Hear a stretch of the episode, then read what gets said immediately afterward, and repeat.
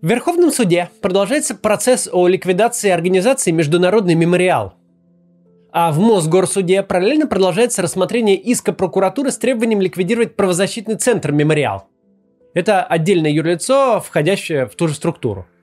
В обоих случаях все происходит довольно формально. Судьи отклоняют все ходатайства защиты и удовлетворяют все просьбы обвинения.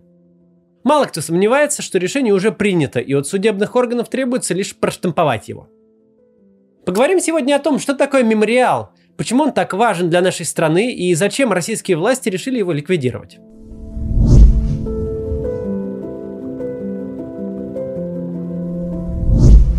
Формальным поводом прокуратура считает нарушение мемориалом закона об иностранных агентах.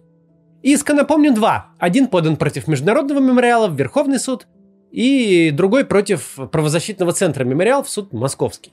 Но аргументы в обоих случаях примерно одинаковые – во-первых, власти обвиняют мемориал в отсутствии маркировки, которую лица и организации, признанные иностранными агентами, обязаны включать в каждую публикацию.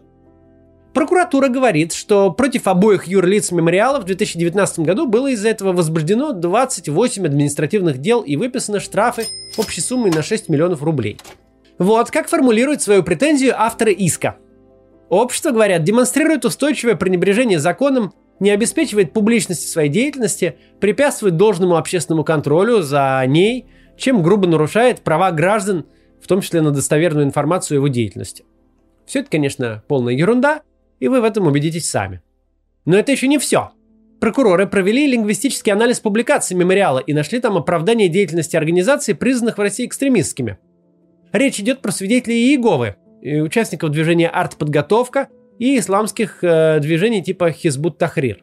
Дело в том, что правозащитный центр мемориала публиковал у себя на сайте информацию о судебных процессах против членов этих организаций, называя их политическими заключенными.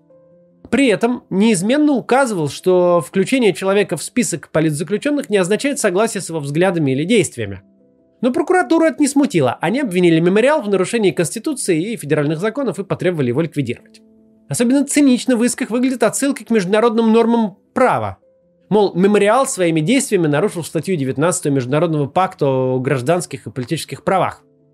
Статья эта говорит о следующем. Каждый человек имеет право на свободное выражение своего мнения. Это право включает свободу искать, получать и распространять всякого рода информацию и идеи. Но право это может быть сопряжено с некоторыми ограничениями, необходимыми для охраны государственной безопасности – общественного порядка, здоровья или нравственности населения. Однако даже такие ограничения должны быть установлены законом. Очевидно, что мемориал не распространяет никакой информации, угрожающей государственной безопасности или общественному порядку в России. Но прокуратуре показалось, что это хорошая идея – обвинить организацию в несоблюдении международных норм, за соблюдение которых она же сама и выступает. Вообще, все обвинение, конечно, совершенно несправедливо, о чем говорят в судах адвокаты и юристы мемориала. Нарушение маркировки в 2019 году, если они вообще были, не должны становиться причиной для ликвидации в 2021. Тем более, что все эти нарушения были э, как бы выписаны за них штрафы. А сейчас выходит, что мемориал собираются повторно наказать за то же самое. Юрист центра Татьяна Глушакова сравнивает это с э, 20-летним сроком тюремного заключения за переход дороги в неположенном месте. Но, к сожалению, практически очевидно, что мемориал будет ликвидирован. Деятельность этой организации на нынешнем этапе развития нашей автократии становится чересчур неприятной для российской власти. Чтобы понять, почему так происходит, давайте посмотрим на историю мемориала. В 1985 году к власти в СССР пришел новый генсек Михаил Горбачев. В стране началась перестройка, политика преобразований в экономике и общественной жизни – Одной из важнейших реформ стало введение гласности, то есть смягчение цензурных барьеров. Начавшись с разрешения э, аккуратно критиковать органы власти, гласность за несколько лет превратилась почти в неограниченную полную свободу слова. Общество, которое много десятилетий находилось под колпаком пропаганды, жадно глотало любую новую информацию и требовало ее все больше. На волне гласности начали публиковаться в том числе и материалы о сталинских репрессиях, Впервые официально вышли в свет произведения Александра Солженицына и Варлама Шаламова о жизни в ГУЛАГе. До тех пор они печатались только в сам издате или за рубежом. В 1987 году в Москве действовал клуб «Перестройка», где регулярно проходили дискуссии на разные темы. Наибольшее внимание привлекали как раз доклады о терроре и репрессиях. Зал, вмещавший несколько сотен человек, забивался до отказа.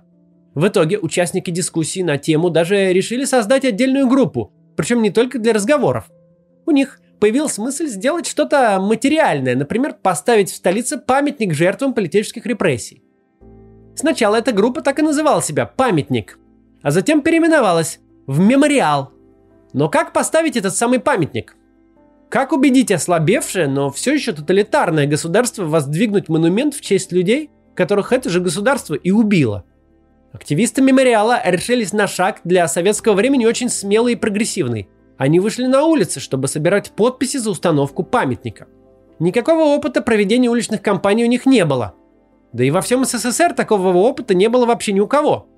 Милиция, тоже удивленная, что какие-то люди собирают подписи, всячески им препятствовала и регулярно забирала их в отделение.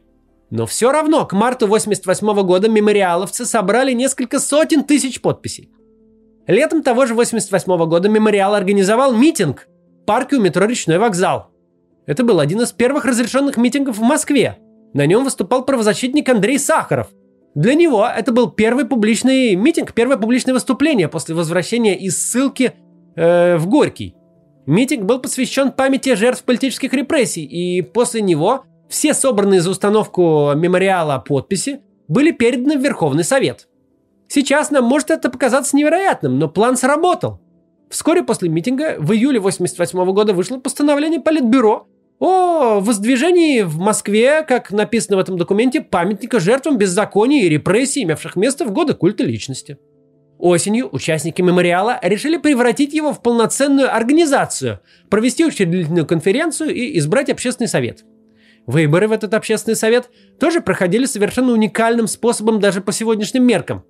Волонтеры собирали подписи за кандидатов на Пушкинской площади, рядом со стендами газеты «Московские новости». Это издание в годы перестройки было одним из главных ее рупоров, и возле стендов обычно собирались оппозиционно настроенные граждане – в общем, мемориаловцы проводили настоящую уличную агитацию в стране, где уже 7 десятилетий вообще не было публичной политики.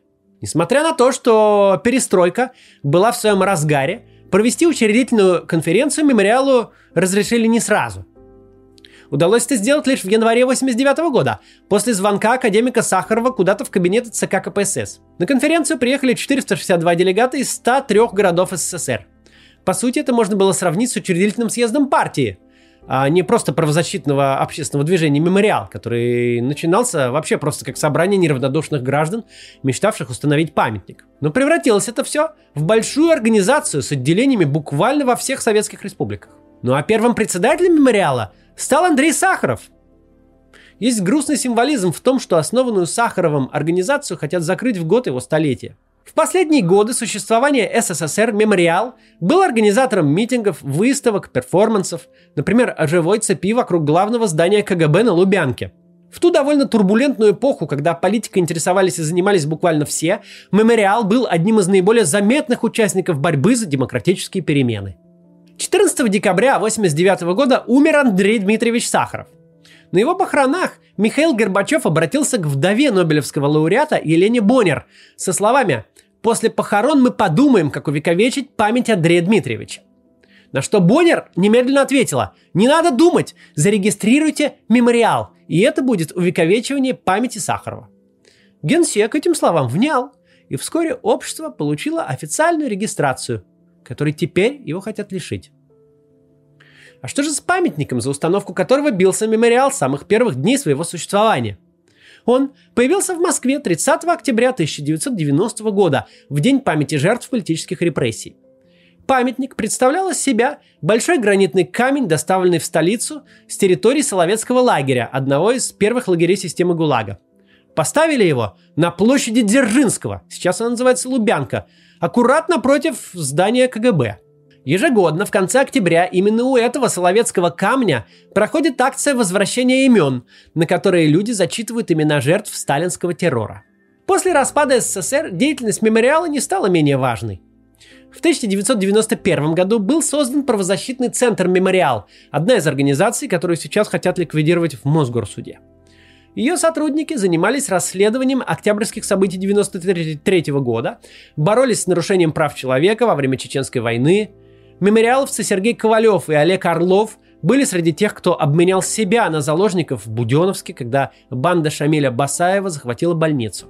Ну и, конечно, мемориал никогда не забывал о своей главной миссии – расследовать преступления сталинских времен, публиковать об этом книги и сборники статей, проводить выставки в России и за рубежом, в общем, заниматься возвращением имен.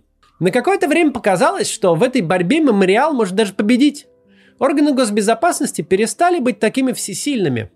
Открывались архивы, и все больше материалов о репрессиях становились достоянием общественности. Но тогда ходил такой, как сейчас понятно, грустный анекдот в те времена. Звучал он так. Товарищ, знай, пройдет она и демократия, и гласность, и вот тогда госбезопасность припомнит ваши имена. Все изменилось после прихода к власти Владимира Путина. Претензии к мемориалу появились уже в начале нулевых. Первое предупреждение организация получила в 2006 году. Тогда удалось отделаться удалением с сайта статьи, которая не понравилась надзорным органам. Ну а в новую историческую эпоху, после возвращения Путина в президентское кресло и аннексии Крыма, атаки на мемориал посыпались как из рога изобилия. В 2014 году прокуратура подала иск о ликвидации организации. Поднялся шум, и атаку удалось отбить. Кстати, в защиту мемориала выступила тогда Элла Памфилова, которая была уполномоченным по правам человека, а сейчас председатель Центра избиркома. конечно, молчит. Преследования не ограничились исками в отношении организации. Им подверглись и участники мемориала. Глава Грозненского отделения Аюб Титеев в 2019 году был осужден за хранение наркотиков. Руководитель отделения в Карелии Юрий Дмитриев получил вообще 13 лет колонии строгого режима по обвинению в изготовлении детской порнографии. Ну а теперь силовики пришли уже за всем мемориалом и решили ликвидировать организацию по абсолютно надуманному и высосанному из пальца поводу.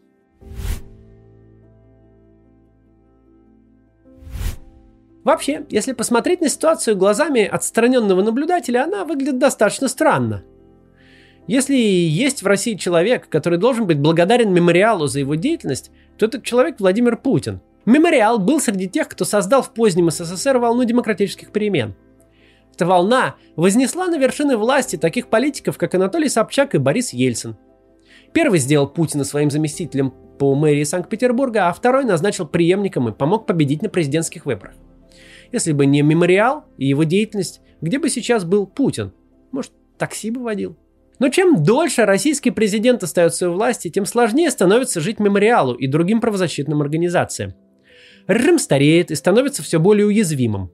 Если верить российской пропаганде, победа умеренного консерватизма близка как никогда. Но почему-то именно сейчас ярлыки иностранного агента приклеиваются пачками буквально всем подряд. Политические оппоненты власти оказываются то в больнице, то в тюрьме, то за границей, а неугодные властям организации ликвидируются. Еще меньше 10 лет назад путинский режим был так уверен в себе, что допускал даже участие Алексея Навального в выборах мэра Москвы. Что уж говорить про мемориал с его правозащитой и просветительской деятельностью. Но время неумолимо, годы идут, экономическая ситуация становится все хуже, а э, предложить путь выхода из кризиса власть не может. Потому что это неминуемо подразумевает смену этой власти. Рейтинги падают, давно прошел эффект от аннексии Крыма – даже лояльные граждане начинают задаваться вопросом, почему жить становится с каждым годом все хуже? Почему Россия превращается в изгоя? Почему власть не в состоянии справиться буквально ни с одной проблемой? И в этой ситуации, конечно, дополнительным и очень серьезным вызовом для Кремля становится существование мемориала. Организации, которая успешно противостояла тоталитарной советской машине, которая добивалась рассекречивания архивов и установила памятник жертвам репрессий буквально под окнами здания КГБ – много ли у нас в стране движений с такой историей и такой репутацией, как мемориал? У многих ли есть такой же внушительный список побед, причем в любых политических условиях? Хочется закончить рассказ на позитивной ноте. Поэтому я скажу, что уверен, что мемориал переживет и эту ликвидацию, которой почти наверняка закончатся судебные процессы. В конце концов, жил он в первые годы вообще без всякой официальной регистрации. И не просто жил, а был чрезвычайно заметен и успешен. Более того, мемориал переживет и путинский режим, как пережил режим советский. И работы у него после окончания путинского режима будет очень много. А мы с вами ему в этой работе обязательно поможем. Вот так. Посмотрите, кстати, мой ролик про политические репрессии в СССР, чтобы еще лучше понять, чем занимается мемориал. До завтра.